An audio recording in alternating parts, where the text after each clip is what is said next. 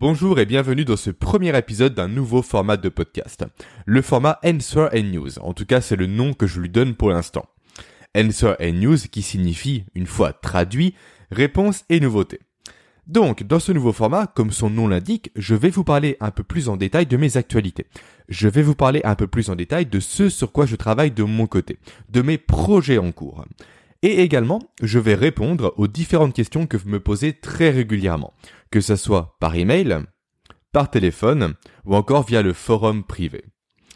Questions qui concernent, pour être un peu plus précis, soit les podcasts, soit les ressources complémentaires, soit les emails privés ou, de façon un peu plus générale, tous les sujets qui sont en lien avec les neurosciences au niveau de la performance professionnelle. Alors, question, pourquoi ce nouveau format? Déjà, car je trouve que je ne vous donne pas assez d'informations sur tout ce qui se passe, on va dire, derrière le podcast. Je n'échange clairement pas assez à mon goût avec vous là-dessus. Et ensuite, je me suis rendu compte que de nombreuses réponses que j'apportais de façon, on va dire, individuelle à de nombreuses personnes pouvaient bénéficier au final à vous tous. Et à force de faire ce constat-là, j'étais en quelque sorte frustré. J'étais frustré de ne pas pouvoir vous partager à vous tous, la communauté Soskiller, ces éléments-là de réponse qui peuvent vous aussi vous aider dans votre quotidien. Voilà, ça c'est pour le pourquoi. Maintenant, avant d'attaquer, passons au comment. Alors, sachez pour commencer que j'ai pour objectif de faire de ce format-là un format mensuel. Je sortirai idéalement un épisode tous les deuxièmes lundis du mois. Pourquoi le deuxième lundi du mois? Car il n'y a aucune raison à ça, c'est complètement arbitraire. Ensuite, deuxième élément à avoir à l'esprit, c'est que pour me poser vos questions, à partir d'aujourd'hui, j'ai mis en place un formulaire spécial. Vous avez un lien juste en bas en description. Il vous suffit tout simplement de me poser votre question via ce formulaire, d'appuyer sur Entrée, et le tour est joué. Et à partir de maintenant, j'ajouterai ce lien en description de chacun de mes podcasts. Allez, l'introduction elle est faite, maintenant on attaque. Je vais commencer par vous parler de mon quotidien ou en tout cas plus précisément de ce qu'est mon quotidien depuis maintenant un mois. En ce moment, je travaille d'arrache-pied sur la refonte complète et globale de ma toute première formation. Ma toute première formation qui portait sur la productivité et l'efficacité professionnelle. Formation qui s'appelait à l'époque le système. Ça va donc bientôt faire un mois complet que je suis en train de tout déconstruire, de déconstruire cette formation de A à Z pour vous la reproposer complètement différemment. Alors, différemment. Ça veut dire quoi? Ça veut dire que là où avant j'avais proposé au travers de cette formation la mise en place de routines pour être efficace au quotidien, je pars maintenant non pas cette fois-ci des routines à mettre en place, mais des blocages de notre cerveau. Je pars de quatre blocages évolutifs de notre cerveau qui expliquent à eux seuls nos difficultés actuelles à être productifs, à être efficaces et à ne pas procrastiner.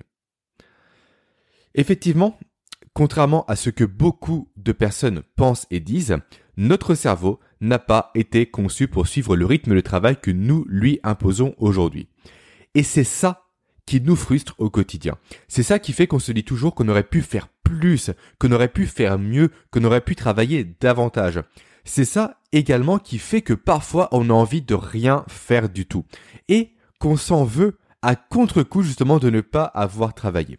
Et tout ça, quand on sait d'où ça vient, quand on sait comment est programmé notre cerveau, eh bien, il est possible soit de contourner ces problèmes-là, soit de reprogrammer son cerveau pour justement être plus efficace, plus productif et pour ne plus succomber à la procrastination. Et dans cette formation, que je refonds encore une fois complètement, et qui portera le nom cette fois-ci de neuroproductivité, c'est tout ça que nous allons voir ensemble. Nous allons voir comment contourner les limites de notre cerveau. Nous allons voir comment reprogrammer notre cerveau pour devenir plus efficace, plus productif et encore une fois pour ne plus succomber à la procrastination. Donc voilà mes actualités, voilà ce sur quoi je travaille actuellement depuis un mois non-stop.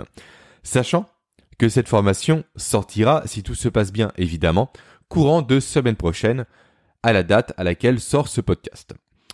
Maintenant, passons aux questions que vous m'avez posées. Alors, il y a trois questions que je vais traiter dans ce podcast-là. Première question, la question de Sophie. Donc, je vais vous la dire.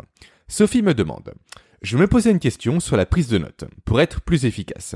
Conseillerais-tu la prise de notes manuelle ou informatique? Car j'ai lu que les prises de notes manuelles ne sollicitent pas exactement les mêmes zones du cerveau et qu'elles seraient plus propices à une meilleure mémorisation. Je me demandais si c'était vrai. Alors déjà, merci Sophie pour ta question. Et la réponse, elle est simple, oui, c'est totalement vrai. En fait, l'écriture à la main stimule davantage les mécanismes de mémorisation, contrairement à l'écriture au clavier. Après, sur la question des zones du cerveau qui seraient différemment sollicitées, c'est à la fois vrai et faux. Je m'explique. En fait, quand on écrit à la main, forcément, on écrit moins vite que sur un clavier d'ordinateur. Et du coup, on ne peut pas tout noter. On doit donc se forcer à reformuler ce que nous dit notre interlocuteur. On doit donc se forcer à faire des raccourcis, à faire des liaisons entre des concepts différents. Autrement dit, lorsqu'on écrit à la main, on doit se forcer à intellectualiser tout ce qu'on écrit.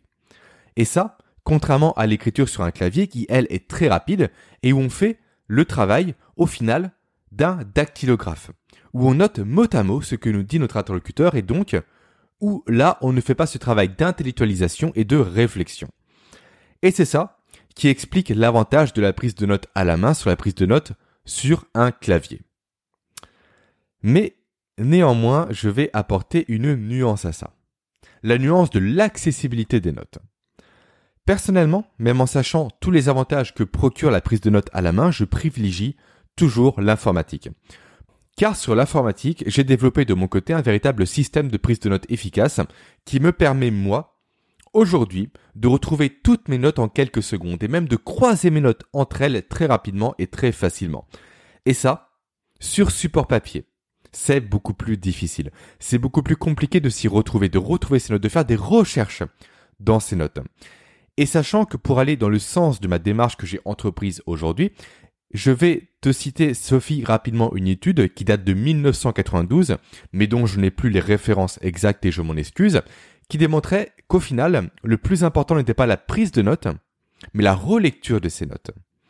Et plus nos notes seront facilement accessibles, plus, je pense que tu en conviendras, leur relecture sera facile.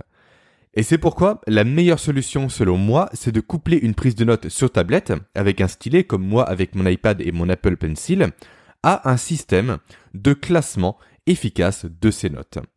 Et là, en faisant ça, tu as le combo gagnant pour mémoriser efficacement. Tu as à la fois l'aspect prise de notes manuelle, donc meilleure mémorisation et meilleure intellectualisation des informations, et l'aspect accessibilité de l'information. Maintenant, deuxième question, la question de Lucas.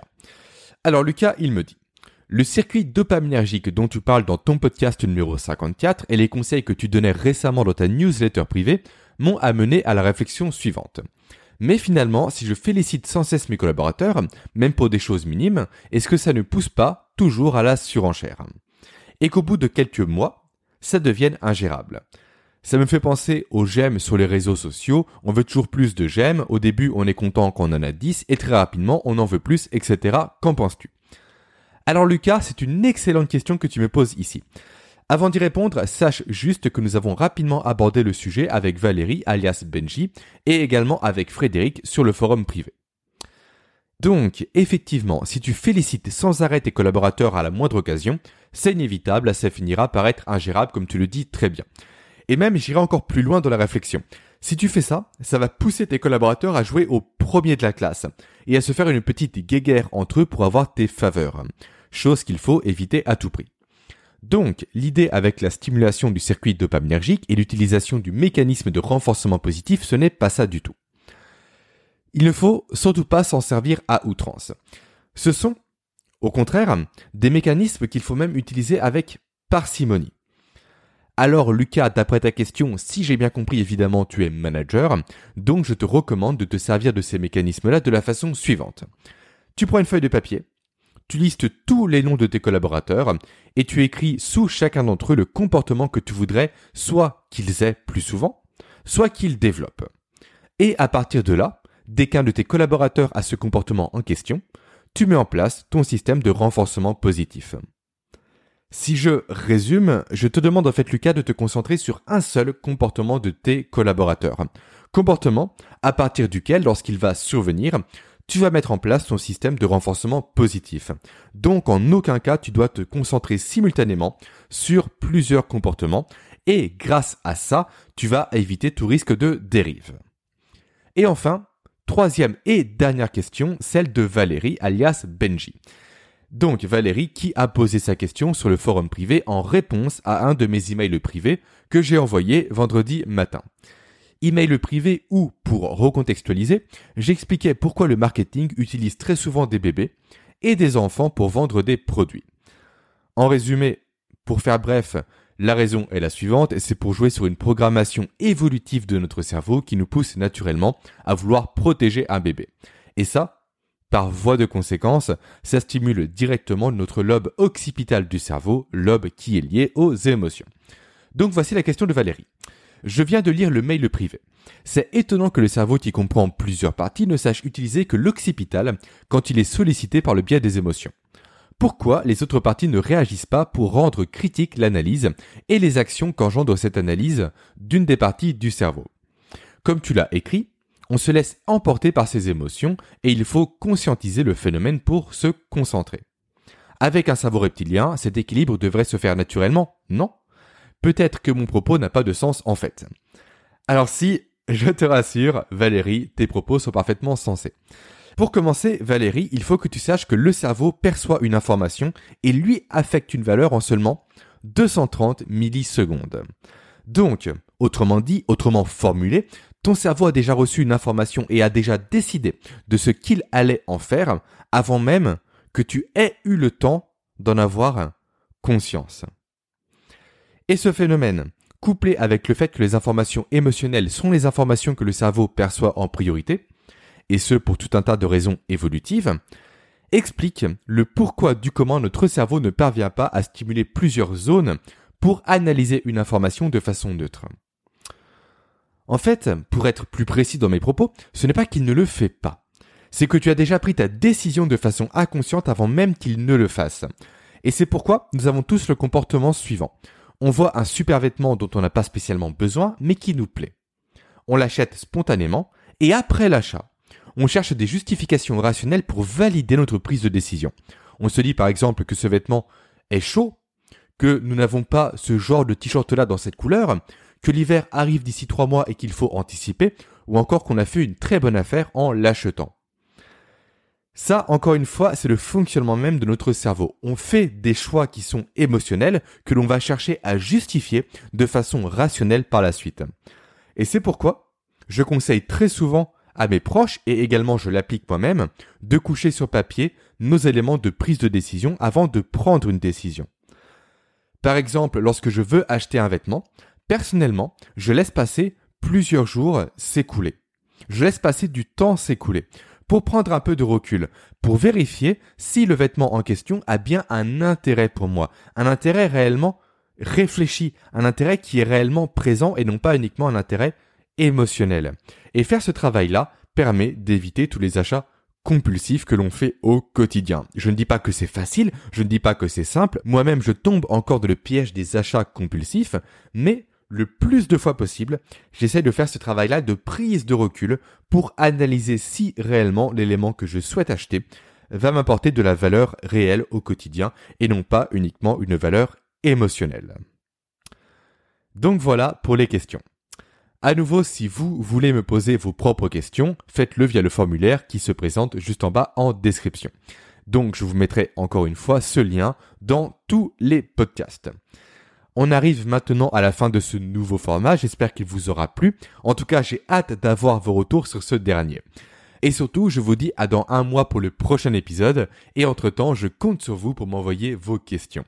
Et avant de partir, comme d'habitude, si ce contenu vous a plu, si mon travail vous plaît, contribuez directement au fait de faire connaître justement mon podcast au plus grand nombre de personnes en me laissant une note ainsi qu'un avis positif idéalement sur Apple Podcast. Et là vous avez un lien juste en bas en description également pour le faire. C'est très simple, vous cliquez sur ce lien, vous laissez une note 5 étoiles idéalement, votre petit commentaire, vous faites entrer et le tour est joué. Ça vous prend littéralement pas plus de 2 minutes et moi ça m'aide énormément. Passez une excellente semaine et soit à lundi prochain pour un nouveau podcast qui sera une interview, soit à demain matin pour un email privé pour les personnes qui sont inscrites à mes emails privés. À très vite.